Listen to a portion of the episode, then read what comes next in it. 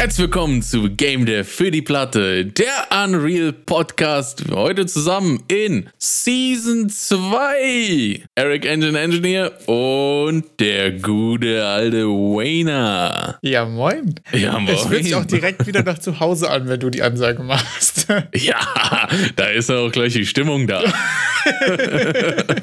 die Podcast-Stimmung.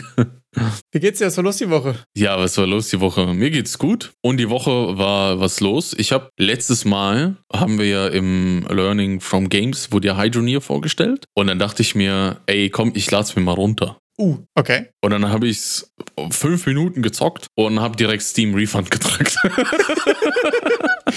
Weil es war echt, also so, ich habe es angemacht. Ich bin nicht reingekommen in dieses Spiel. Keine Ahnung. Ich habe echt nicht verstanden, was abgeht. Ich bin jetzt nicht so dieser ganze. Ich spiele anscheinend diese Art an Spielen nicht genug, um das irgendwie natürlich zu verstehen. Weil du nicht so dem Sandbox-Survival-Ding dann bist, meinst du? Äh, Wahrscheinlich. Also ich wusste echt nicht mal. Also auch die Mechaniken habe ich nicht so ganz verstanden, weil da sehr wenig bis gar nichts erklärt wurde. Und dann habe ich so quasi gespeedrunnt, um, um dann zu sagen, komm, äh, jetzt Refund. Also ganz schnell zum Refund zu gehen und dann, weil man darf ja zwei Stunden in den ersten zwei Wochen spielen oder so, nachdem man sich das gekauft Genau. hat und kann sich einen Steam-Refund besorgen. Ne? Das war dann aber ein richtig ekliger Hassel, so mit, ja, Refund und an, äh, Grund angeben und das Geld wurde ja schon abgezogen. Dann kriegst du es ja nur wieder als Steam-Guthaben und ähm, äh, dann ist, habe ich gesehen, dass Steam jetzt was Neues ausrollen will, ein neues Feature, und zwar, dass du Games 90 Minuten lang Probe spielen kannst. Also quasi bisschen weniger Zeit als diese zwei Stunden Refund-Zeitfenster, aber dafür ohne diesen ganzen Payment- und Refund-Gehässel. Und jetzt kommen wir zu dem Punkt, wo ich frage, müssen Games jetzt mindestens anderthalb Stunden lang sein, um verkauft zu werden? Das ist natürlich schwierig. Also ich hatte vorher war ja quasi, also ich muss sagen, ich fand den Hustle erstmal nicht sehr groß. Ähm, ich habe tatsächlich mir angewöhnt, ziemlich häufig Spiele, bei denen ich unentschlossen war, die mir die einfach erstmal zu holen, einfach auch die zwei Stunden zu nutzen. Das heißt, für mich persönlich ist dieses, wenn ich jetzt so für anderthalb Stunden for free game kann, tatsächlich kein wesentlicher Unterschied. Ähm, außer dass ich jetzt sonst, man muss halt immer sehr darauf achten, dass man halt diese zwei Stunden und diese zwei Wochen vor allen Dingen einhält. Dass man nicht sagt, oh, da gucke ich mal rein und drei Wochen später guckt man rein und dann hat man es halt für immer. So, also dahingehend funktioniert es natürlich nicht gut. Wenn es jetzt ist das schon offiziell? Ist das schon beschlossen oder wird das diskutiert? Ich habe das gar nicht mitbekommen. Da musst du mich erstmal kurz abholen. Dead Space, das Remake, ist das erste Spiel, das es jetzt anbietet. Okay. Und ich habe es mir instant geladen. Also wirklich, ich so, okay, Dead Space, anderthalb Stunden for free. Komm, ich will das Feature ausprobieren. Und ich will Dead Space, das Remake, ausprobieren. Ich habe es mir direkt runtergeladen. Und das ist genauso, wie man sich erwartet. Kein Pfennig wird abgebucht. Und du hast deine anderthalb Stunden Zeit, um das zu zocken. Ich finde das ehrlich gesagt ziemlich cheesy und ich habe den Hot Take, dass das nur mit Games funktioniert, die eh online flächig sind. Ich weiß nicht, wie das bei Dead Space organisiert ist, weil sonst kann ich mir das Spiel runterladen, ich mache Steam in den Offline-Mode und dann trackt er das bei mir lokal. Boah, das ist schwierig, oder? Also wenn er kein, äh, kein, kein Time-Server hat und so, dann könnte ich das ja auch über meine, meine Ich glaube, das ist ehrlich gesagt ziemlich schwer ordentlich, also nicht, nicht kaputt zu kriegen schwer, oder? Also, okay, also abgesehen von den technischen Herausforderungen, Ja. habe ich das Gefühl, dass es natürlich diese, diese Hemmschwelle für erstmal reintesten kleiner macht. Und das ist natürlich schon eine große Gefahr für Games, die kürzer sind als 90 Minuten. Also, weil das Ding ist, wenn ich für was bezahlt habe und dann hatte ich zwei Stunden Spaß damit und es ist fertig, dann habe ich keinen, dann muss ich ja wirklich, ich sag jetzt mal, der Böse sein und trotzdem mein Geld zurückverlangen, obwohl ich für was bezahlt habe, wofür ich Mhm. jetzt zwei Stunden Spaß hatte. Wenn ich jetzt aber anderthalb Stunden das durchgespielt habe und ich hatte Spaß dabei, dann muss ich ja wirklich so sein, komm hier, gönn dir, ich kauf's mir trotzdem irgendwie. Oder wenigstens irgendwie mit der Aussicht auf Future Content oder so. Ich glaube ehrlich gesagt, dass es bei den meisten Spielern ganz blöd gesagt nicht gut funktioniert. Bei Games, die kürzer sind als anderthalb Stunden. Äh, ich glaube, das funktioniert wirklich nur gut bei, bei größeren Games, bei, bei mehr Content und so. Aber vielleicht werfe ich da dem Average-Spieler aber auch zu viel Geiz vor. Das weiß ich gar nicht. Ich glaube, du kannst, also mir kannst du nie genug Geiz vorwerfen.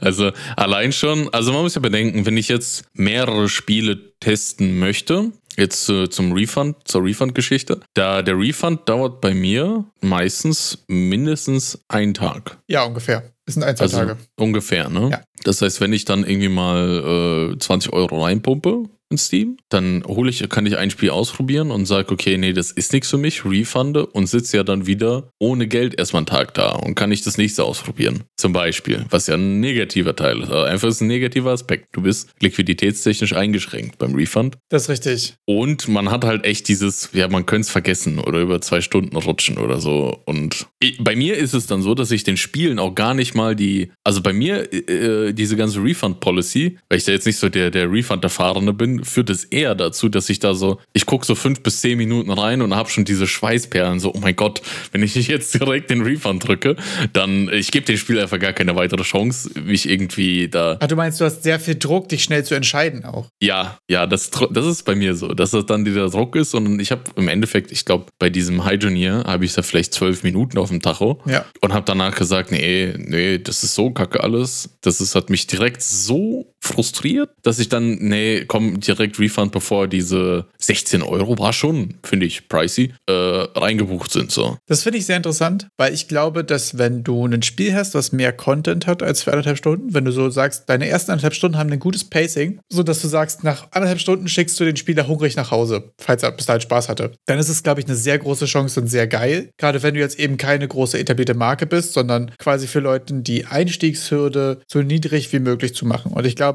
dass eben Demos ja auch viel Overhead mitbringen, was so Entwicklungssachen angeht. ne? Du musst die Demo genauso weiter pflegen. Äh, einige Spieler sind frustriert, wenn sie eine Stunde die Demo spielen und danach wieder von vorne anfangen, wenn sie das Game gekauft haben. Und das sind natürlich alles Sachen, die du damit instant sozusagen aus äh, ausradierst, aus Entwicklersicht, glaube ich, äh, hast du einfach kein Overhead, weil einfach nach anderthalb Stunden Timer sozusagen von außen definiert wird, okay, die ersten anderthalb Stunden sind ja quasi dann einfach die Demo. Das finde ich ziemlich stark, weil dann kannst du die Leute halt einfach reinholen, dann musst du halt gucken, dass du die ersten anderthalb Stunden vom Pacing her so hinbekommst, dass es gut hookt. Von daher habe ich das Gefühl, dass es wahrscheinlich eine Sache ist, wo Steam sagen wird, das müsst ihr entscheiden. Das ist wahrscheinlich so wie bei der Demo so, kein, Mhm. kein Muss, sondern eine Option sein. Und da muss ich ehrlich sagen, finde ich es ehrlich gesagt eine ziemlich, ziemlich gute Sache, habe ich das Gefühl. Weil damit könnte ich persönlich jetzt zum Beispiel für meinen, wenn ich jetzt überlege, ich mache jetzt gerade einen Roguelike so, weißt du, dann ist ja so der erste Run meistens so 20 Minuten, vielleicht 30 Minuten, man stirbt relativ Mhm. früh und der erste größere Run ist eine Stunde. Das heißt, du hast so ungefähr zwei, vielleicht den dritten Run angefangen. Im, im Optimalfall würdest du den Spieler ja in der Mitte seines dritten Runs, Runs catchen und dann sagen, Mhm. wenn du bis hierhin Spaß hattest, musst du es kaufen. So, das ist ja eigentlich geil. Weil sonst, wenn du eine Demo hast, musst du die extra pflegen, hast du Overhead und das ist dann, damit machst du es ja eigentlich super gut zugänglich. So, das kann ich mir sehr gut vorstellen, dass es für einige Genres und so gut funktioniert. Ich finde auch zum Beispiel, äh, neulich hatten wir ja die, äh, dieses zwei Steam-Pages-Modell mit dem House of Tournament Prelude und dann das House of Torment oder so. Genau, ja. War ja dann zwei Steam-Pages. Und dann fand ich auch, dass die, ich finde es, mich kotzt das an, wenn Demos verschiedene Funktionen haben als äh, dann das richtige Spiel. Das ist auch krass frustrierend, ja. Weil ich habe jetzt, wir haben ja jetzt, äh, du hast mir das ja neulich zugeschickt hier vom, vom guten alten Henno, wie der House of Tournament spielt. Ja. Und ich habe es mir natürlich wie ein guter Mitpodcaster, habe ich in dieser eine Stunde angeguckt.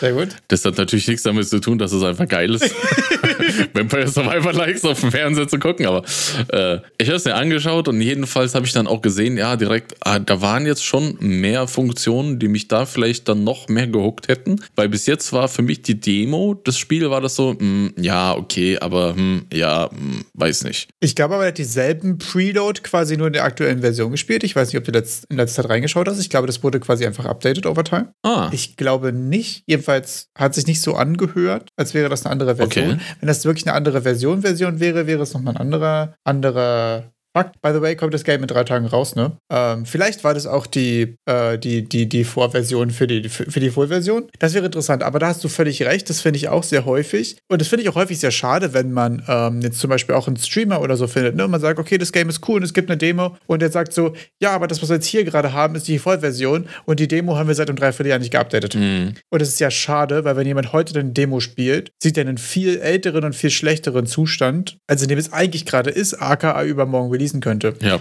Und das heißt, du müsstest entweder dein Game so bauen, dass beim, beim Entwickeln des Games automatisch auch die Demo bei rausfällt, oder du musst halt gucken, dass die Demo äh, gepflegt ist, aber das wäre wieder Overhead. So, also einmal ist es quasi initial eine Architektur-Overhead und einmal ist es Pflegungs Pflegen, äh, Maintenance-Overhead. Ja, ja, ja. Das ist äh, dann mit dem Teil, wenn man jetzt sagt, okay, Steam sagt, yo, die erste Stunde ist es halt einfach, glaube ich, eine ziemlich gute Chance. Ja, also ich möchte hier auch, ähm, ich muss auch gestehen, House of Torment habe ich dann nur quasi, als es rauskam, gespielt. Also als die Demo irgendwie, das hatten wir ja bei uns im Discord auch gepusht.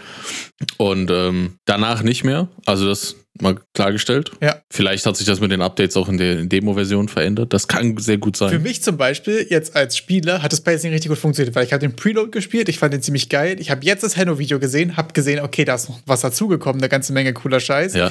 Und jetzt kommt es in drei Tagen raus und das hat für mich, also für mich als Marketing-Ziel sozusagen, ist es gerade richtig perfekt angekommen, dass ich jetzt gerade denke, okay, in drei Tagen ist es soweit. Also.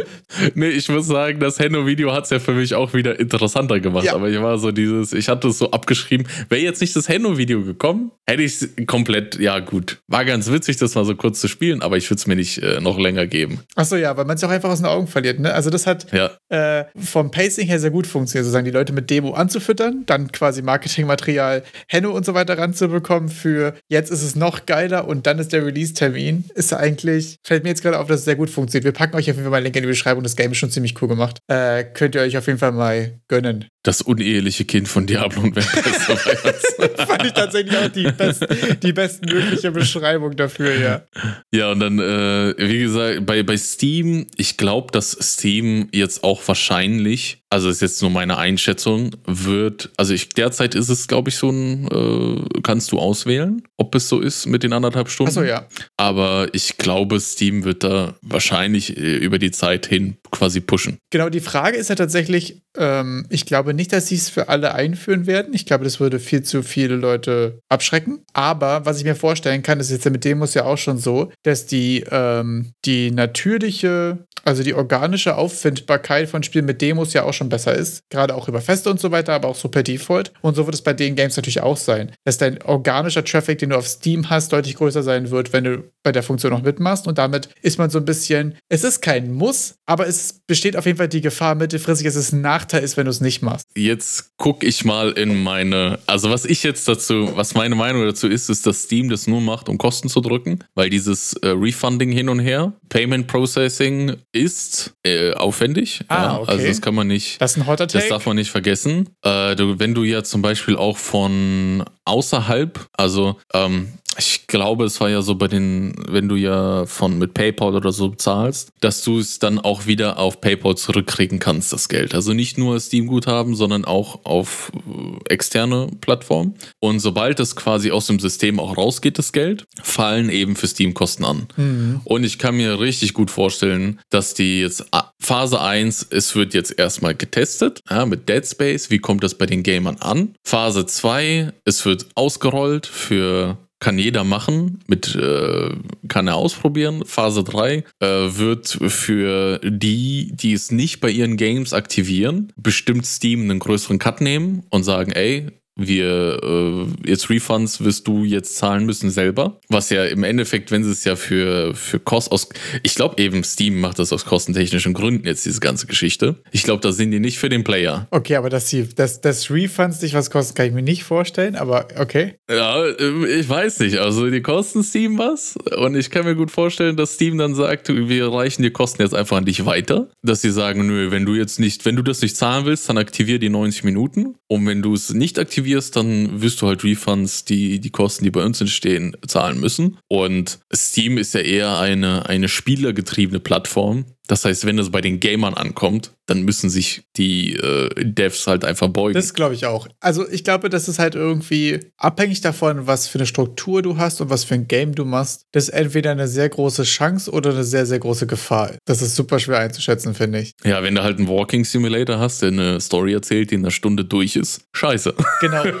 Kannst du es anders nicht sagen. Obwohl es ja bei der Refund Policy dieselbe Diskussion gab, ne? Da war ja auch dieses, muss ich jetzt Games machen, die länger dauern als zwei Stunden oder verhindere ich, dass, das, dass der Walking Simulator enden kann, bevor das Spiel zwei Stunden gelaufen ist und so. Und da kann ich aber ehrlich gesagt nicht einschätzen, vielleicht äh, kann jemand aus der Community Bezug nehmen oder kennt wen, der wen kennt oder so, ähm, wie groß das Problem tatsächlich ist von Spielern, die Spiele gemacht haben, die weniger lang sind als zwei Stunden. Also wie viele Refunden davon tatsächlich? Weil die Frage ist ja auch bei Spielen, die weniger als zwei Stunden gehen, hast du da diese klassische Zielgruppe, die sagt, ich will hier maximale Spielzeit pro Euro, den ich ausgebe? Oder ist dann vielleicht auch einfach deine Zielgruppe eine, eine, die sagt, ich suche hier eine Unique Experience. Vielleicht ist die Schnittmenge aber auch so, dass die Leute die Unique Experience suchen, trotzdem sagen nach einer Stunde 59, danke, ciao. Ähm, das ist halt super schwer, würde mich mega interessieren, wie, wie, wie groß der Impact war, äh, tatsächlich ist, weil da wurde ja auch, als diese zwei Stunden Policy eingeführt wurde, waren ja auch die ersten Talks gerade von Indies darüber sehr dystopisch. Also ich sage aber so, die Refund, also den Refund zu machen, das ist schon ein sehr aktiver Prozess. Ja. Das ist, du musst es ja, okay, jetzt ausmachen, äh, suchen, wo, ich habe es auch auf Anschlag nicht direkt gefunden, musst du nochmal kurz googeln, gucken, das durchziehen, Grund auswählen, da, da, da, klicken, äh, genehmigen lassen, alles Mögliche. Ist ein aktiver Prozess. Äh, was ich glaube, die Walking Simulatoren dann, die, also den Games, die jetzt die zwei Stunden nicht, äh, die anderthalb Stunden Spielzeit nicht erreichen, das Genick bricht, ist, dass es so passiv ist. Ja. Ich hol's mir, zock's und wenn das Game vorbei ist und ich das noch nicht mal erfüllt habe, dann werde ich mir das Spiel genau, du musst jetzt ne never holen. Genau, du musst jetzt quasi die Action machen, um Geld zu bezahlen, nicht um Geld wiederzubekommen. Ja. Das das, stimmt. Genau. Die Hemmschwelle ist auch nochmal ein Stück kleiner. Äh, übrigens, äh, der Hitchhiker's Guide to Refunding ist einfach, du kannst auf Help, Steam Support, dann klickst du auf das Game, dann sagst du, es ist nicht das, was ich erwartet habe, dann drückst du Refund. Das sind vier Klicks tatsächlich. Vier Klicks äh, größer als ein Klick mit äh, Play kostenloser Test. Ja, natürlich, natürlich. Aber ich wollte jetzt ja. mal kurz, falls äh, ihr auch Schwierigkeiten damit schon mal hattet oder irgendwas, das mal kurz äh, rein droppen. Ist auf jeden Fall super interessant. Es kann halt irgendwie sehr unterschiedliche Wege, Wege annehmen, ne? Und das ist halt immer dann die, die schwierigen Fragen. Die habe ich jetzt ja irgendwie auch gerade häufig in Designfragen, so dass man so zwei, so eine Abzweigung hat. Man kann sich sehr unterschiedlich entscheiden. Das fand ich so witzig. Da habe ich den Tag auch auf Reddit Game Design einen Beitrag gesehen äh, von jemandem, der meinte so, ich habe hier letzten Monat richtig gutes Feedback bekommen und dann das Gegenteil gemacht. Fand ich schon mal auch einen super witzigen Titel, ehrlich gesagt. Er hat mich so einen kleinen äh, Spell-Kombinationsprototype gemacht, wo jemand, also wo du quasi so zwei Räder hast, die du dann immer so schieben musst, wie so ein, wie so ein ganz altes Telefon sozusagen, äh, damit die Spells alignen. Und hat jemand gesagt, okay, aber warum muss man das schieben? Wenn man das einfach nur klickt, so, das würde ja genauso gut funktionieren. Das Feedback war so, okay, warum, warum schieben? Klicken ist doch viel einfacher. Und was ich so interessant daran fand, ist, dass der, ähm, der, der Macher von dem Prototype gesagt okay, aber ich will ja eigentlich wirklich gerne, dass das ein bisschen taktiler ist und dass man hier wirklich die Sachen verschieben muss und hat deswegen jetzt einen Weg gefunden, wie das auch einen Impact hat, das Rad zu drehen, nämlich dass die Spells dann auch an dieser Stelle wirken und man damit auch die Spells sozusagen targetet. Und das fand ich so witzig, weil das ein gutes Beispiel ist für, das Feedback war wertvoll, obwohl man quasi nur die Essenz davon genommen hat und nicht, was der Spieler suggested hat. Also er hat gesagt, mach, dass ich es auch klicken kann, aber dabei ging es eigentlich im Ursprung darum, warum muss ich das drehen? So dass das der, der, der mhm. Ursprung war. Und das sind für mich auch immer gerade so super interessante so Designentscheidungen und die doch auch wieder zeigen, so eine Idee ist nur eine Idee, aber auf dem Weg zur Umsetzung hast du so viele schwierige und interessante Entscheidungen zu treffen. Ich finde, das ist auch ein, ein wunderschönes Beispiel dafür, wie man als, ich sag mal jetzt einfach ganz konkret, Game Designer mit Feedback umgehen sollte. Also ja. Feedback kriegt man ja von Spielern und im Zweifel hat ein Gamer halt gar keine Ahnung von Game Design und ich finde es hier perfekt, dass der aus normalem Feedback, weil ich habe das Gefühl, dass sehr, sehr viele, dass sehr oft in Feedback, das ich auch in allen möglichen Richtungen erhalte, wenn man halt Feedback erhält, manchmal die Leute das Gefühl haben, dir irgendwie einen Lösungsvorschlag mitliefern zu müssen. Ja. Das kann sein, dass das das größere Problem nicht erkannt wird durch diesen Lösungsvorschlag, ja. der aber nicht dem entspricht, was sich eben der Designer vorgestellt hat. Und dann hat sich der Designer hingesetzt und einfach nur das Feedback wahrgenommen als, das funktioniert noch nicht so richtig gut. Ja. Überleg dir mal was Besseres.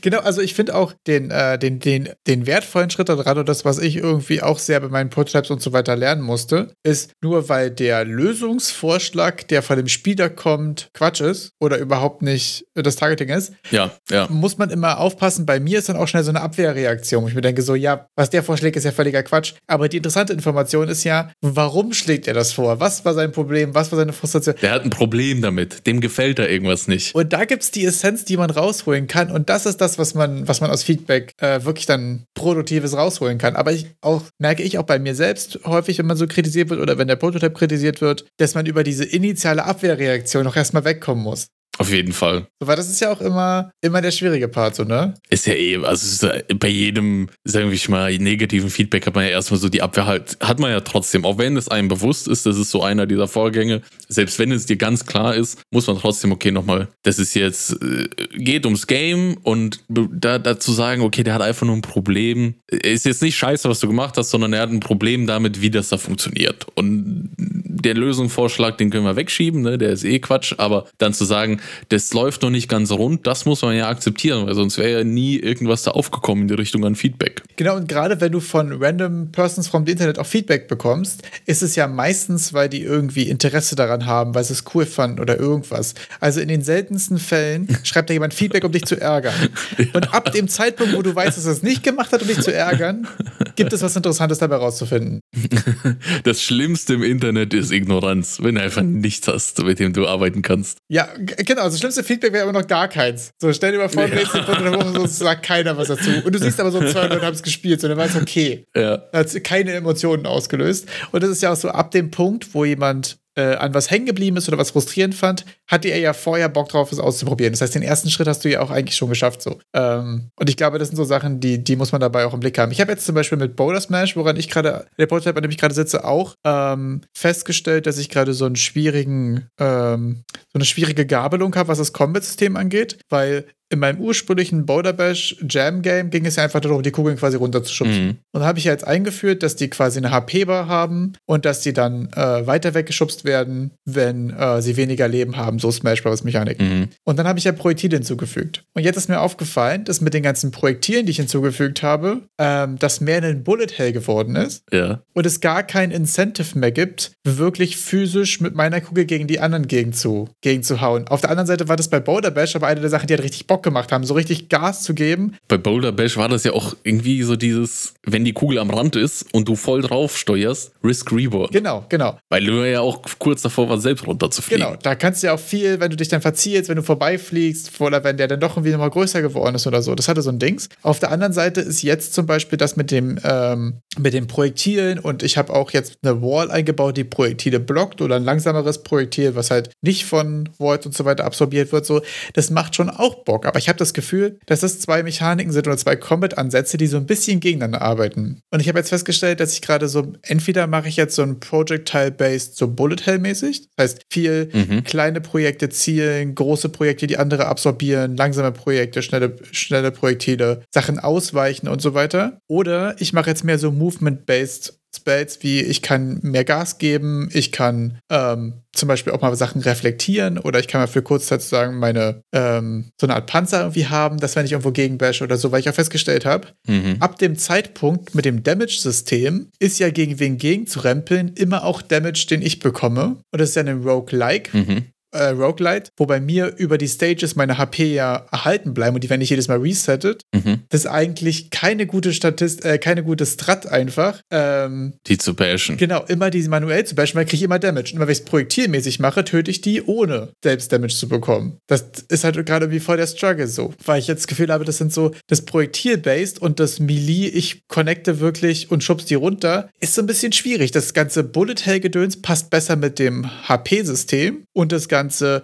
ich schub's die wirklich manuell runter, ist halt einfach so eine satisfying Mechanik irgendwie ja gewesen aus Boulder Bash. Das finde ich gerade ultra schwer, äh, designtechnisch da ein sinniges Kampfsystem zu bauen. Beim, beim Runterschubsen stelle ich mir jetzt vor, könntest könnte man ja mal versuchen, dass, weil die Arenen sind ja so, dass du nur außen runterschubsen kannst. Ja. Ob du vielleicht auch irgendwie Löcher in die Arena reinmachst, dass du den quasi, wenn der jetzt dir doch zu nahe kommt, dass du den ah, versuchst dann nochmal schnell irgendwie, weil derzeit mit den Projektilen stelle ich mir vor, runterschubstechnisch ist es am sichersten, ich setze mich in die Mitte von dem Ding und schieße nach außen all ab. Genau. Und das ist, funktioniert das gut? Äh, das funktioniert insofern ganz gut, weil mit der aktuellen AI schießen die alle ja tendenziell immer eher Richtung Mitte. Das heißt, mhm. um die größte Distanz zu bekommen und den größten Winkel zum Ausweichen und so, auch wegen der Trägheit, dass das alles physisch ist, bewegst du dich dann eher am Rand. Mhm. Das Problem ist, sobald ich Löcher in der Map habe, müsste ich mir über AI einen Kopf machen und über Pathfinding und so. Aktuell fahren die Kugeln einfach so lange zu dir, bis sie in Attack Range sind. Ach so, okay. Ein paar Attack Range null und chasen dich einfach, wie die verrückt. Das ist eigentlich schon okay, mal ganz witzig okay, von den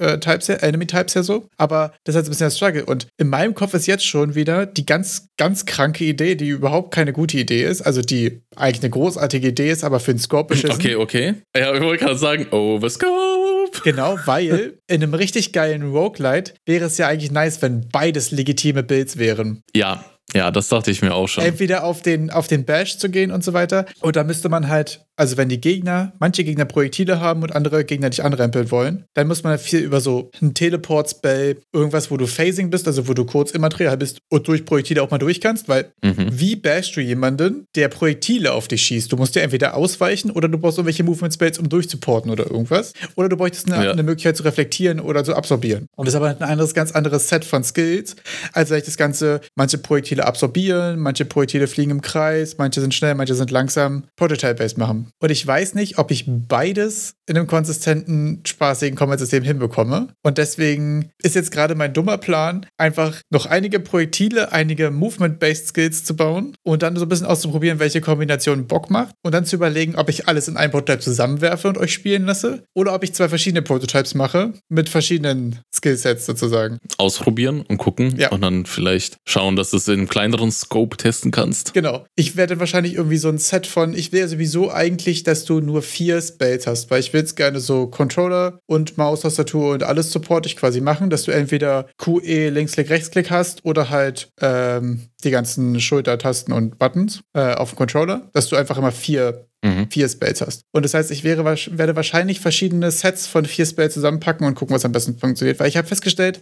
ich habe bestimmt drei Tage darüber nachgedacht, weil mir das aufgefallen ist, dass ich gerade so, ein, so eine Abzweigung ist und sehr verschiedene Richtungen sind. Mhm. Und dann ist mir aufgefallen, ich komme zu kleiner, klaren, äh, zu keinem klaren Ergebnis, so, weil meine Vorstellung, wie sich es anfühlen würde, also wenn man darüber nachdenkt, hat ja immer so einen Grenzwert, wo man es einfach ausprobieren muss. So noch mehr darüber nachdenken Ja. bringt mir gerade nichts.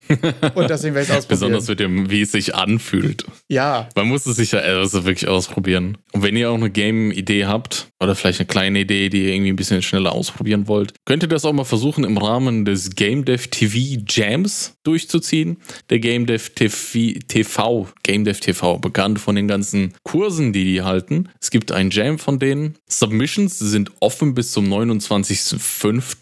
Obwohl wir jetzt schon in der Jam-Periode sind, äh, würde ich es halt trotzdem jetzt hier nochmal ankündigen, weil ihr kriegt, wenn ihr was abliefert bei Game Dev TV, könnt ihr mit Unity, Unreal machen, mit egal was, ihr kriegt einen Code und könnt einen Kurs kostenlos eurer Wahl von Game Dev TV euch damit snacken. genau, das ist auf jeden Fall ziemlich cool. Und das ist ja schon, schon krass. Letztes Mal war es immer so, dass es quasi einen, einen bestimmten Kurs gab, oder? Bei den Game Dev TV Jams. Ich habe es irgendwie schon mal gesehen, dass es da einen Kurs zu gab. Jedenfalls für jeden, der was submittet, gibt es quasi äh, einen Kurs for free, den ihr euch aussuchen könnt. Ähm, wir haben es jetzt hier nochmal reingepackt, weil es geht zehn Tage. Das heißt, das gesamte nächste Wochenende wäre noch drin. Das heißt, wenn ihr für euch einen kleinen 48-Stunden-Jam machen wollt und was Kleines abgeben, ist, glaube ich, auch eine ziemlich coole Community, wo das Feedback wahrscheinlich ziemlich wertvoll ist. Und mal, gucken, Kurs for free. Äh, kann man sich auf jeden Fall mal reingönnen. Thema ist Live in Two Dimensions. Genau. Thema ist ja schon draußen. Können wir das auch gleich hier mit, äh, mit verwursten. Hast du direkt einen, eine Idee? Spontaner. Alter, ich habe eigentlich ganz spontan dachte ich, oh mein Gott, da kann man ja sowas von den äh, Free for the Month Asset mit diesen Portals verwenden bei, Ah, ja. von Unreal. Also das ist ja geschenkt, liegt auf dem Tisch und dann irgendein Puzzle-Game, dass du dann Dinge in einer Welt verschiebst und das ändert dann in der anderen Welt und dann musst du einmal durchs Portal und hast dann quasi, weißt du, so diese, ah, die ganzen Portal-Games da. Ja. Ich, äh, ich bin ehrlich gesagt ziemlich gespannt, weil ich bin der Meinung, es wird wahrscheinlich sehr viele Games geben, die zwischen 2D und 3D switchen, Games, die zwischen 1D und 2D switchen. Ach so, Super Mario gab's da doch auch so ein Äh, Game. Paper Mario, genau, oder hier, ähm, Paper Mario, ja. war es nicht auch Fest oder sowas auch so in die Richtung geht? Nee, da war es nur so eine, so eine isometrisch rotierende Welt. Aber auf jeden Fall ziemlich funny. Allein schon zum Snaggen von dem Kurs. Ich bin halt auch gespannt, ob ähm, man aus dem kompletten Sortiment von denen auswählen darf für den Free-Kurs oder ob es nur bestimmte sind. Also ich, so, wenn ich mir gerade vorstelle, also einfach du, teilweise, manche Kurse verkaufen die einzeln für, für ein 20 und dann irgendwie den C++ Unreal-Kurs. Ich meine, ich habe den schon, aber so, ich würde es halt cool finden, wenn man sich den kostenlos holen könnte. Ja, klingt ziemlich cool. Ich weiß es gar nicht. Ähm, könnte man auf jeden Fall, wenn du nur nachschauen, beziehungsweise der einfachste Weg ist es wahrscheinlich selbst rauszufinden. Ja, das werde ich äh, rausfinden. Oha. Ich weiß halt nicht, wie cheap der Bild sein muss. Ja, aber es, also ich meine, also ein gepackagedes Unreal äh, Third-Person-Shooter-Template kann man ja mal submitten und dann so, hat nicht genug Zeit. Also nee, ich werde schon versuchen, irgendwas auf die Beine zu stellen über die nächsten Tage. Aber ich will schon, äh, also der, der kostenlose Kurs hat mich einfach gecatcht. ich habe auch keine Ahnung, welchen ich da haben wollte, aber es gibt was for free und die wollen dafür ein bisschen Leistung und dann kann man ja ein bisschen was machen. Ja, ich muss sagen, gerade auch so das nächste Wochenende, ähm, dass jetzt wirklich auch zwei Wochenenden mit drin sind, sind die Formate, die mag ich irgendwie immer sehr. Ähm, da hat man immer auch noch ganz gut mal eine Runde ähm, den, den kleinen C reinzuhalten. Wir, ihr werdet es auf jeden Fall nächste Woche erfahren, ob ich den kleinen C reingehalten habe oder ob ich dann doch noch den C zurückgezogen habe. und äh, Game Dev TV hatten wir ja schon in vielen Humble Bundles, aber Humble Bundle ist auch was Interessantes diese Woche.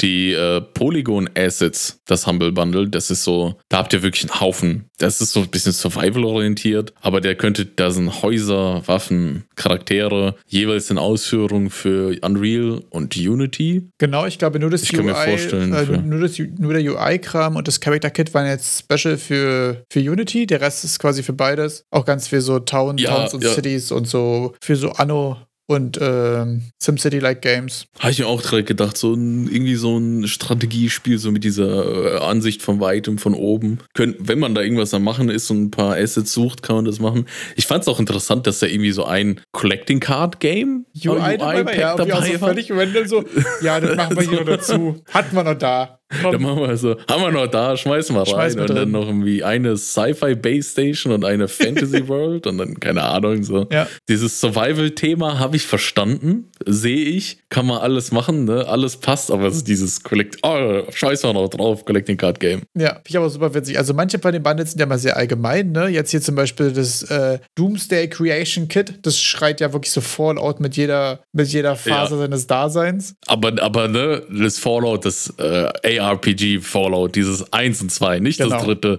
3D FPS, sondern dieses nee, so richtiges, die ersten beiden Teile. Genau. Ähm, eher so dystopisches, isometrisches, aber funny auf jeden Fall. Hatten wir schon, ähm, ich glaube, wir haben es noch nicht groß verkündet, wir hatten schon mal drüber gesprochen, dass es äh, eventuell ein Thema ist. Wir sind auf den German Dev die Game Dev Days zu finden. Ich hätte nicht gedacht, dass du jetzt gehst, worauf ich raus will. Sehr geil. wie, wie heißen die? Die heißen German Dev Days. Die German ja. Dev Days, ah, ich genau. Sehe, ich sehe Kopf ist es für mich die Game Dev Days. Wenn ihr euch fragt, was ist das, die German Dev Days, ähm, vom 6. bis 7. Juni in Frankfurt am Main sind die German Dev Days. Und das ist so eine, ja, die äh, deutsche Antwort auf, wie heißt der Bums nochmal? GDC? die. Okay, also das war, ich, ich wusste, was du meinst, aber ich habe mir nicht getraut, das zu sagen, weil ich es doch sehr bold, bold, bold fand, den Move.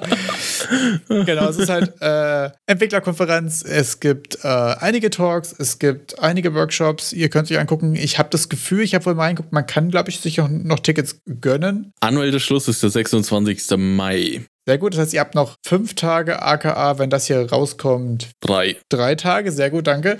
Ähm, Zeit. Äh, es sind auf jeden Fall ein paar coole äh, gerade auch ein paar coole Talks dabei, ein paar coole Workshops dabei, von, von PR über Gründung, über Balancing, und Game Design. Ähm, sehr bunte Mischung. Wir packen den Link auf jeden Fall mal rein. Und falls ihr auch da, sagt, da seid, sagt gerne mal Bescheid. Wird wild. Wir werden es in Discord schreiben, falls wir es hinkriegen, uns irgendwie zu verständigen auf eine Uhrzeit. Ich habe auch das Gefühl, einen Ort dort wird wahrscheinlich eh einfach krass viel los sein. Ich hätte jetzt was gesagt, wir werden den Discord posten, wann, wo und wie wir danach äh, für ein Bier eventuell anzutreffen sind. Ich denke mal, das ist das entspanntere Setup, weil wenn wir uns dann mittags um 12 treffen und dann wollen wir um 13 Uhr zum Workshop und so, das klingt jetzt erstmal stressig, aber wahrscheinlich äh, werden wir sehen, wen man sieht. Also ich sag mal, es ist ja auch noch die, die After-Show-Party gibt's da. Da gibt es ja irgendwie auch irgendwie so ein Treffen am Abend. Ah ja, stimmt. Abendveranstaltung. Abendveranstaltung und dadurch, dass der, äh, der hohe Besuch aus Berlin dann auch mal in der Rhein-Main-Region ist. Schönen guten Tag. Äh, schönen guten Tag. werden wir äh, wahrscheinlich irgendeine örtliche Begebenheit aufsuchen, um äh, noch geflissentlich uns ein paar Malzgetränke äh, reinzuzwitschern. Okay. Sehr gut, ja. Jedenfalls, äh, weiß ich nicht, habe ich doch keinen genauen Plan, wenn ihr mal irgendwie in Discord äh, Bescheid sagen. Ihr könnt ja mal äh, eine Wortmeldung da lassen, falls ihr vorhabt, anwesend zu sein. Aber wenn ihr Bock habt, wir sind da, kommt vorbei. Ist es, äh, ja, Frankfurt am Main ist, glaube ich, auch äh, Game Dev technisch. Es sind viele Publisher hier ansässig. Ach so? Ja, Nintendo hat sogar hier. Wow. Ähm, ja, also das ist, äh, fliegt so ein bisschen unterm Radar, aber so Publisher-technisch ist Frankfurt am Main ziemlich gut vertreten. Ich glaube, Bandai Namco ist äh, in Frankfurt. Äh, Deck 13 das waren doch die Dudes mit. Äh, die haben sehr viel krassen Scheiß rausgemacht. Jetzt bin ich gespannt, was kommt. ja. The, The Search, ja. die, haben die nicht? Genau. Ja, ne? also auch noch andere Spiele, aber das ist da, wo, wo ich sie, sie mir zumindest äh, bekannt sind worüber.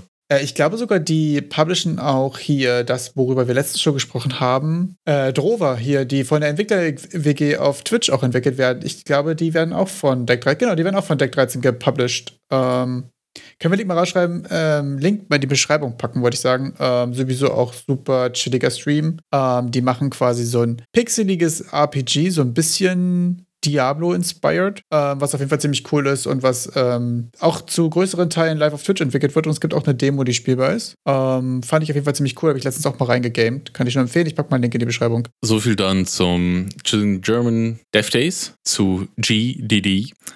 Klingt wie Game Design Document. Tatsächlich, und ja. mit D beginnt auch der Donnerstag-Stream. Denn die Diskussion, die diesen Donnerstag war, da ging es um Accessibility Features, also der Donnerstag Stream vom Epic Channel für Unreal Engine und äh, wie man diese Accessibility Features auch im Indie-Maßstab umsetzen kann. Okay, das ist ziemlich cool. Was ist denn das allererste Accessibility Feature, das dir einfällt? Äh, für mich ist tatsächlich immer der größte äh, und der, der, der, klassische, weil ich mich selbst immer sehr darüber freue, sind Untertitel und äh, Textgröße. Ja, ja, also wirklich perfekt. Die, also die mit den Untertiteln, mit Subtitles, das ist auch das Erste, was die erwähnen. Und da haben die auch sogar ein paar Metriken dazu, dass 60 bis 70 Prozent der Spieler Subtitles anmachen, also aktiv anmachen. Da sind wir wieder bei dem, wie beim Refunden, also die dann aktiv hingehen und sich die Dinger anmachen. Ja. Und wenn sie per Default an sind, die Subtitles, dann nutzen 90% der Gamer Subtitles. Ja, Subtitles sind einfach geil. Das heißt, direkt anmachen. Also nicht äh, erst irgendwo in Menüs verstecken, sondern direkt anschalten. Also vor allem, es gibt ja auch tausend Gründe für gute Subtitles. Also die sind ja immer nice so. Manchmal ist die Sprachausgabe nicht in deiner Sprache. Manchmal ist die Sprachausgabe in einer Sprache, die du verstehst, aber vielleicht kriegst du auch mal irgendwas nicht mit. Irgendwer nuschelt, irgendeine Explosion ist drüber oder so, oder du, ja. dein Telefon klingelt oder irgendwas, ne? So, solche Sachen. Klar, wenn du gar nichts hörst, Subtitles sowieso nice. Bei mir ist sehr viel, dass wenn ich zum Beispiel mit dem Steam Deck auf der Couch sitze und was game und nebenbei ähm, auf dem Fernseher was anderes gucke, weil ich eine Aufmerksamkeitsspanne von 40 Sekunden habe und zwei Bildschirme braucht, die parallel auf mich einwirken, dann habe ich auf dem Steam Deck meistens keinen Ton an, will aber trotzdem die Story mitbekommen. Es ist einfach, ja. und wenn das noch kombiniert ist mit, ich kann die Größe von Text allgemein und besonders von Subtitles einstellen, 10 von 10. True, weil Schriftgröße ist mir auch mal richtig negativ, also Schriftgröße fällt euch, wenn dann nur negativ auf. Richtig. Ich habe noch nie, dass ich irgendwie, also wenn die zu klein ist, ich hatte noch nie, dass ich gesagt habe, boah, die Schrift ist mir zu groß. Exakt. Ich hatte bis jetzt nur, es ist mir zu klein. Und da ganz besonders, da muss ich God of War, den ersten Teil, das war, das wegen God of War, wegen diesem Game, habe ich mir einen neuen Fernseher kaufen müssen, damit ich da was lesen kann. Und witzigerweise Disney Dreamlight Valley, das hat auch übelst kleine Schrift. Also, was wer das richtig gut macht, finde ich, sind, ist Nintendo. Da ist die Schrift immer sehr gut lesbar. Also mit, mit uh, Breath of the Wild oder Animal Crossing. Da ist sie per Default gut, aber auch nicht customizable, oder? Die ist nicht customizable. Nicht, dass ich sie wüsste, aber per Default so gut, dass ich da irgendwie nie hätte was ändern wollen. Genau. Also ich merke es zum Beispiel gerade bei Games, die halt auch sehr text-heavy sind, wie zum Beispiel jetzt hier ähm, Pillars of Eternity oder so, dass ich es da auch wirklich schwierig finde, wie wenig Customizability. Ich weiß nicht, wie es mittlerweile ist bei den neueren Games. Ich weiß, beim ersten war es sehr viel zu lesen und häufig sehr klein. Also wenn du jetzt wirklich nicht am mhm. Rechner spielst, sondern wenn du sagst, ich will mal irgendwie auf dem Fernseher game oder irgendwas. Ich weiß, ich habe mir äh, die Enhanced Editions von Baldur's Gate 1 und 2 mal für die Switch geholt. Für, für Switch? Für Switch, genau. Okay. Und das ist okay. ja schon ein ballsy Move. Und man kann dort auch die Schriftgröße ein bisschen customizen und das ist schon besser zugänglich gemacht, aber es ist immer noch ziemlich klein. Aber da habe ich auch schon gemerkt, so, dass dieses bisschen das größer stellen so schon einfach ultra viel macht. Also es war schon spielbar. Es ist schon vom Prinzip her ein Spiel und ein Format, was für die Switch schon schwierig umzusetzen ist und so, aber es macht Mhm. so viel, wenn man das ein bisschen einstellen kann und da ein paar Sachen machen kann. Äh, und ich habe gerade das Gefühl, natürlich ist es manchmal so mit UI und Out-of-Bounds-Kram und so, aber innerhalb einer gewissen Range sowas Customizing mal zu machen, scheint mir jetzt auch nicht der krasse Overhead zu sein. Ich glaube, das ist eine Sache, die kriegt man gut rein. Da wurde auch erwähnt, dass oft ähm, wird halt, wenn du mit 40 Zentimeter Abstand zum Bildschirm irgendwas entwickelst und wenn die Leute das dann auf der Couch zocken wollen oder wie du auch Richtig. gesagt hast, im Steam Deck und jetzt hast du auch noch Licht von hinten, fällt Licht durchs Fenster rein und du siehst eh schon nichts auf dem Bildschirm äh, und dann machen die weiß auf weiß Untertitel.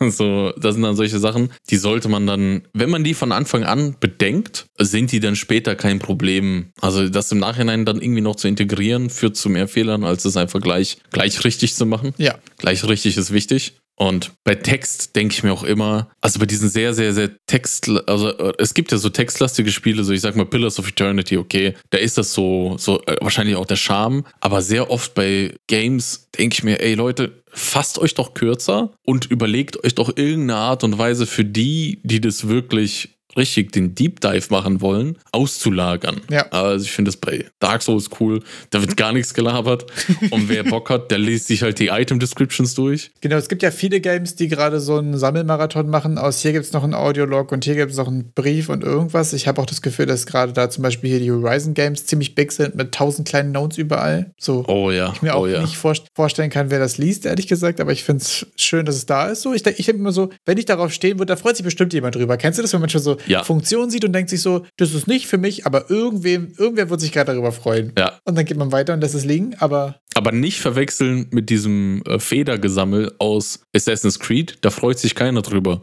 irgendwie 200 Federn irgendwo ohne Infos äh, in der Welt aufzupicken. Ne? Das ist schon ein Riesenunterschied. Ja, gerade bei den Accessibility-Sachen ähm, hatten wir ja auch mal diese Übersicht von den Leuten von Gaming ohne Grenzen. Ich verlinke das mal auch nochmal. Äh, die hatten zum Beispiel bei, bei dem Thema Hören noch was Interessantes mit Untertitel für Geräusche, Mhm. was Zugänglichkeit für jetzt gerade Leute hat, die eben nicht oder schlecht hören oder auch die vor allen Dingen ähm, nur auf einer Seite hören und eventuell mit Richtungen Schwierigkeiten haben, dass man da auch viel machen kann. Äh, das wohl Minecraft irgendwie äh, das Positivbeispiel. Da kannst du dir, gibt es quasi eine Option, dass du dir immer anzeigen kannst, was für Geräusche gerade sind und aus welcher Richtung die kommen. Dann hast du quasi immer so einen kleinen Tooltip unten, sieht mega witzig aus. Und es sind so Kleinigkeiten, ne? Und ähm, gerade welche Geräusche gerade abgespielt werden, ich glaube, die Richtung zu bestimmen, ist vielleicht nochmal ein kleiner Overhead oder so. Ähm, gerade wenn du jetzt ein Spiel hast, was so Third Person, First Person ist und sich da viel bewegt und so. Aber sonst da so kleine Marker hinzuzufügen, ist jetzt auch nicht die, die krasse Arbeit. Natürlich abhängig von eurem Game und so, ne? Aber gerade so wichtige Kernelemente wie hier hörst du gerade eine Zündschnur von einer Bombe, die gleich hochgeht, so darauf Hinweise zu Mhm. geben, ähm, fand ich schon, finde ich, finde ich schon ziemlich stark. Fand ich einen coolen Point. Darüber wurde auch im Stream gesprochen und als Beispiel für die Audiovisualisierung hatte eine vom Stream auch Fortnite aufgeführt. Also das soll da anscheinend ganz gut sein, dass Geräusche dort gut visualisiert werden. Also es wurde nicht gezeigt, wie oder so, aber das kann man sich ja mal ansehen. Ich habe es selbst noch nicht Achso, ausprobiert. genau, doch. Es gibt dann am Bildschirmrand quasi so Hints. Und ich bin sogar der Meinung, war es nicht. Ob es, ich weiß nicht, ob es Fortnite war, aber es gibt auf jeden Fall auch ein Competitive Game, wo du diese Funktion nur aktivieren kannst, indem du den eigentlichen Sound deaktivierst. Wo das quasi auch Ah, äh, quasi nicht doppelt für, gemoppelt. für, für Abusement Gatekeeping sozusagen ist dann okay, aber dann hörst du auch wirklich nichts, wenn du das benutzt. Äh, fand ich auch witzig rein für den, äh, für den kompetitiven Spirit. Was sie auch dort als Beispiel aufgeführt haben, was jetzt ähm, irgendwie noch eine Ebene drüber ist, die vielleicht auch schon ins Design eingreift, weil wir, wir reden jetzt erstmal so Barrierefreiheit, wie wir hören, sehen, steuern, dass da irgendwelche Barrieren sind. Aber die haben Grounded angebracht, das Spiel Grounded. Ja. Dass du, äh, da gibt es eine, eine Szene mit Spinnen und wenn du halt Arachnophobia hast, kannst du das irgendwie im Menü austauschen, gegen dass die Gegner was anderes sind. Genau, ich glaube, es gibt Also, sogar so schon einen Slider so weit dafür. geht. Ich glaube, es ist nicht nur ein An-Aus, ich glaube, es gibt einen Slider. Bin ich mir aber gar nicht mehr sicher. So, wie viel Spinne verträgst du? Ja, wirklich. Aber das ist jetzt zum Beispiel etwas, was, was ich so gar nicht äh, auf dem Schirm hätte. Also ich habe da so, so diesen, das ist so, es ist für mich schwer verständlich, dass es dann so, so Phobien gibt, dass die Leute wirklich, die sehen eine Spinne auf dem Bildschirm und es ist für die vorbei. Das äh, fand ich interessant. Das war für mich, hatte ich nie irgendwie auf dem Trichter, aber jetzt, dass es so erklärt wurde, dass man da schon sensibler umgehen kann mit. Ich pack dir mal ein Video rein. Ich habe mir jetzt gerade mal an diesen Arachnophobia-Slider angeguckt. Also diesen Slider nimmst, How much Spinne? Es ist so funny, weil es fängt quasi an als eine Spinne und auf, der, auf einer Skala von 1 bis 5 ist es am Ende quasi nur noch so ein Blob mit zwei Augen. Und da kannst du quasi dir den Slider stellen, wie die Spinnen dann aussehen. Und das finde ich sauwitzig. Der Arachnophobia Safe Mode, ja. Ja, okay. Ah, Sp Beinchen sind weg. Dann, ah, okay, die, die Fangzähne von der Spinne verschwinden am Ende und dann ist es echt nur noch so ein kleiner Teigblob. Cool. Finde ich sauwitzig okay, gemacht. Okay, okay, sehr cool.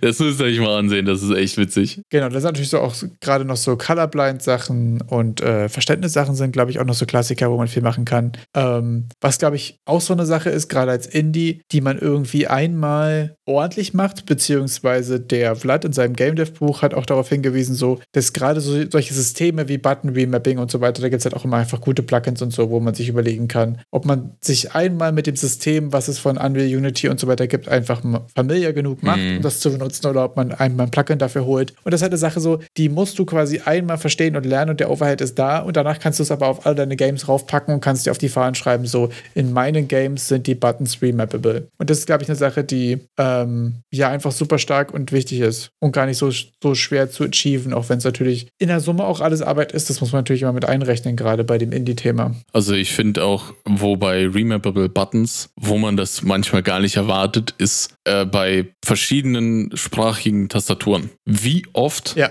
habe ich schon Games gesehen, die dann ZXC haben als irgendwas und dann sehe ich so instant Art cool, du bist, aha, du hast wohl die, äh, die QWERTY-Tastatur. Ja. Alles klar, kein Ding. Ich muss jetzt mir die Finger brechen, um das irgendwie zu spielen. und da habe ich eben im Rahmen von Game Jams halt schon oft gesehen, dass das halt, äh, es ist sowas Banales mit, ich habe einfach ein anderes Tastaturlayout und das macht für mich das Spiel jetzt unspielbar. Ja, das stimmt. Ich habe die Woche auch noch was Sauwitziges auf Reddit gesehen, wo ich sagen muss, ähm, manchmal gibt es einfach so Sachen, wo ich in der Überschrift schon denke, so, scheiße, ja, bitte mehr Content davon. Und zwar abgesehen davon, dass das GIF ziemlich geil aussieht und ziemlich cool gemacht ist, ist die Überschrift dieses Posts auf Reddit Indie Gaming My first game ever versus my first game on Steam. Und das ist ja genau das, worüber ich so häufig und so gerne spreche. Dieses mein erstes Game-Narrativ, was mich häufig in den Imposter of Doom stürzt, quasi, wie als hätte mich jemand in 300 in den Brunnen getreten. und das ist so nice zu sehen, dass jemand mal sagt, okay, hier übrigens, Leute, das ist mein erstes Game, was ich gemacht habe. Und das ist das erste Game, was ich auf Steam gebracht habe. Und da sind sieben Jahre dazwischen. Der Progress ist krank. Aber es ist so schön, diesen Kontext zu haben, oder? Geht es dir auch immer so, dass es so ein, so ein herzerwärmendes Gefühl ist, man denkt so, da hat jemand auch an mich und meinen Imposter gedacht. Auf jeden Fall.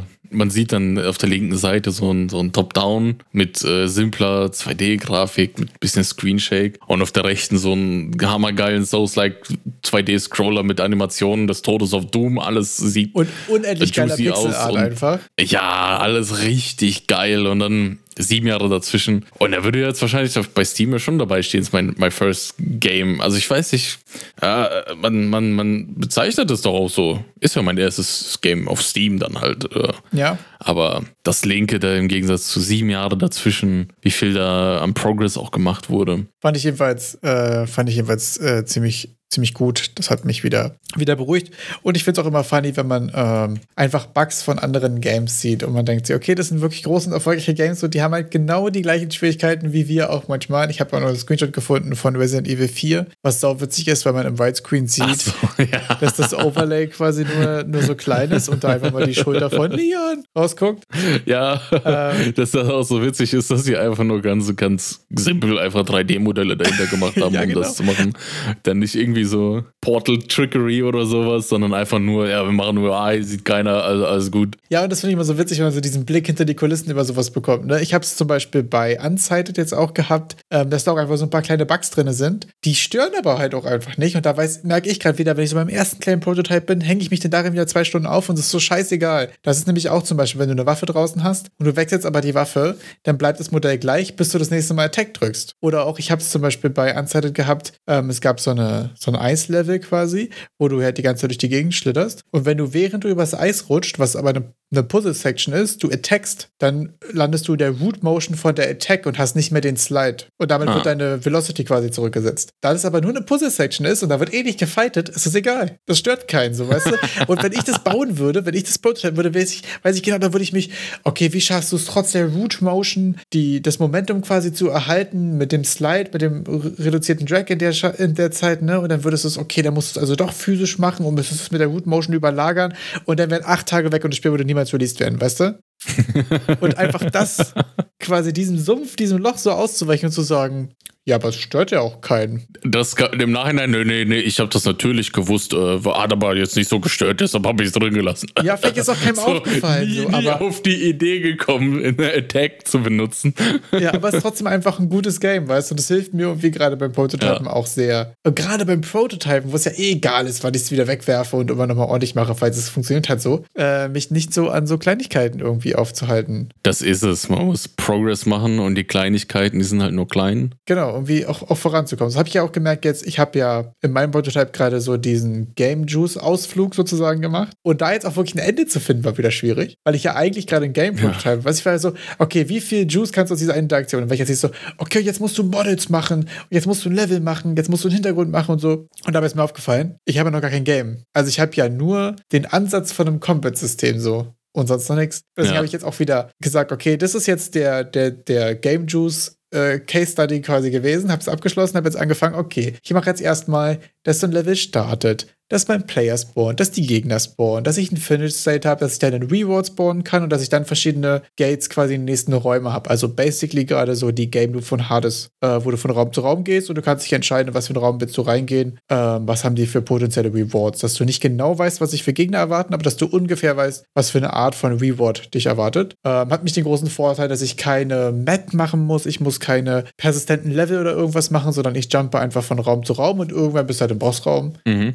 Und das ist jetzt gerade so das Scope, was ich mir gesetzt habe. Ich will so fünf bis sieben Stages machen äh, mit so drei, vier verschiedenen Belohnungstypes und habe jetzt genau quasi auch gerade erstmal mit diesen Scene- und Level-Transitions und so ein bisschen angefangen, ähm, das zu machen. Und da habe ich auch wieder festgestellt, dass es halt auch einfach ähm, ja immer so viele kleine Entscheidungen mitbringt, die ja doch irgendwie auch einen ziemlichen Impact haben. Ne? Ich habe zum Beispiel auch bei so einem Level, also die State ist ja aktuell immer dieselbe, nur die quasi die Anzahl der Gegner unterschiedlich. Und jetzt die große Glaubensfrage, wenn ich ins nächste Level gehe, lädt er die Szene neu oder benutze ich dieselbe Szene und muss aber gucken, dass ich alle Gegner lösche, dass ich alle Projektile lösche, alle Effekte lösche, meinen Player wieder an die richtige Stelle zurücksetze und dann neue Gegner spawne und meine, mein Game Controller quasi, mein, mein Main State auch wieder weiß, wo ich gerade bin. Ich kann natürlich auch eine neue Szene laden, aber wenn ich jedes Mal eine neue Szene lade, dann lädt er auch jedes Mal eine neue Szene. AKA, ich muss eine kleine Blende reinmachen und ich muss gucken, dass es nicht jedes Mal leckt, wenn es ein zu großes Level ist. Muss er das ja auch erstmal laden halt. Also, wenn du Bock hast, das Spiel fertig zu kriegen, dann würde ich halt diesen kleinen Leck. Äh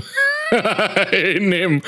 habe ich tatsächlich auch einfach gemacht. Ich habe einfach so ein, so ein großes schwarzes Bild gemacht und das fadet einmal raus. Dann lädt das neue Bild, dann lädt die neue Szene rein und dann fadet es wieder rein und dann ist es einfach kurz schwarz, während der Microstarter von dem neuen Level quasi ist.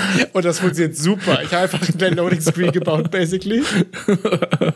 weil, weil, also du hast das so ausführlich erzählt, so mit den, also da habe ich gedacht, ja, okay, Gegner, mh, damit er nicht neu laden muss, kannst du ja vielleicht gucken gucken, dass du die Meshes einfach genau, da müsstest du aber auch wirklich so jedes, äh, jedes System so aufbauen, dass du es auch wieder komplett clean machen kannst, so und jeden Game State ja. und so und gar keinen Bock. Ich habe quasi nur einen persistenten Manager, der sich merkt, im wievielten Raum er jetzt ist, um zu bestimmen, wie viele Gegner spawnen.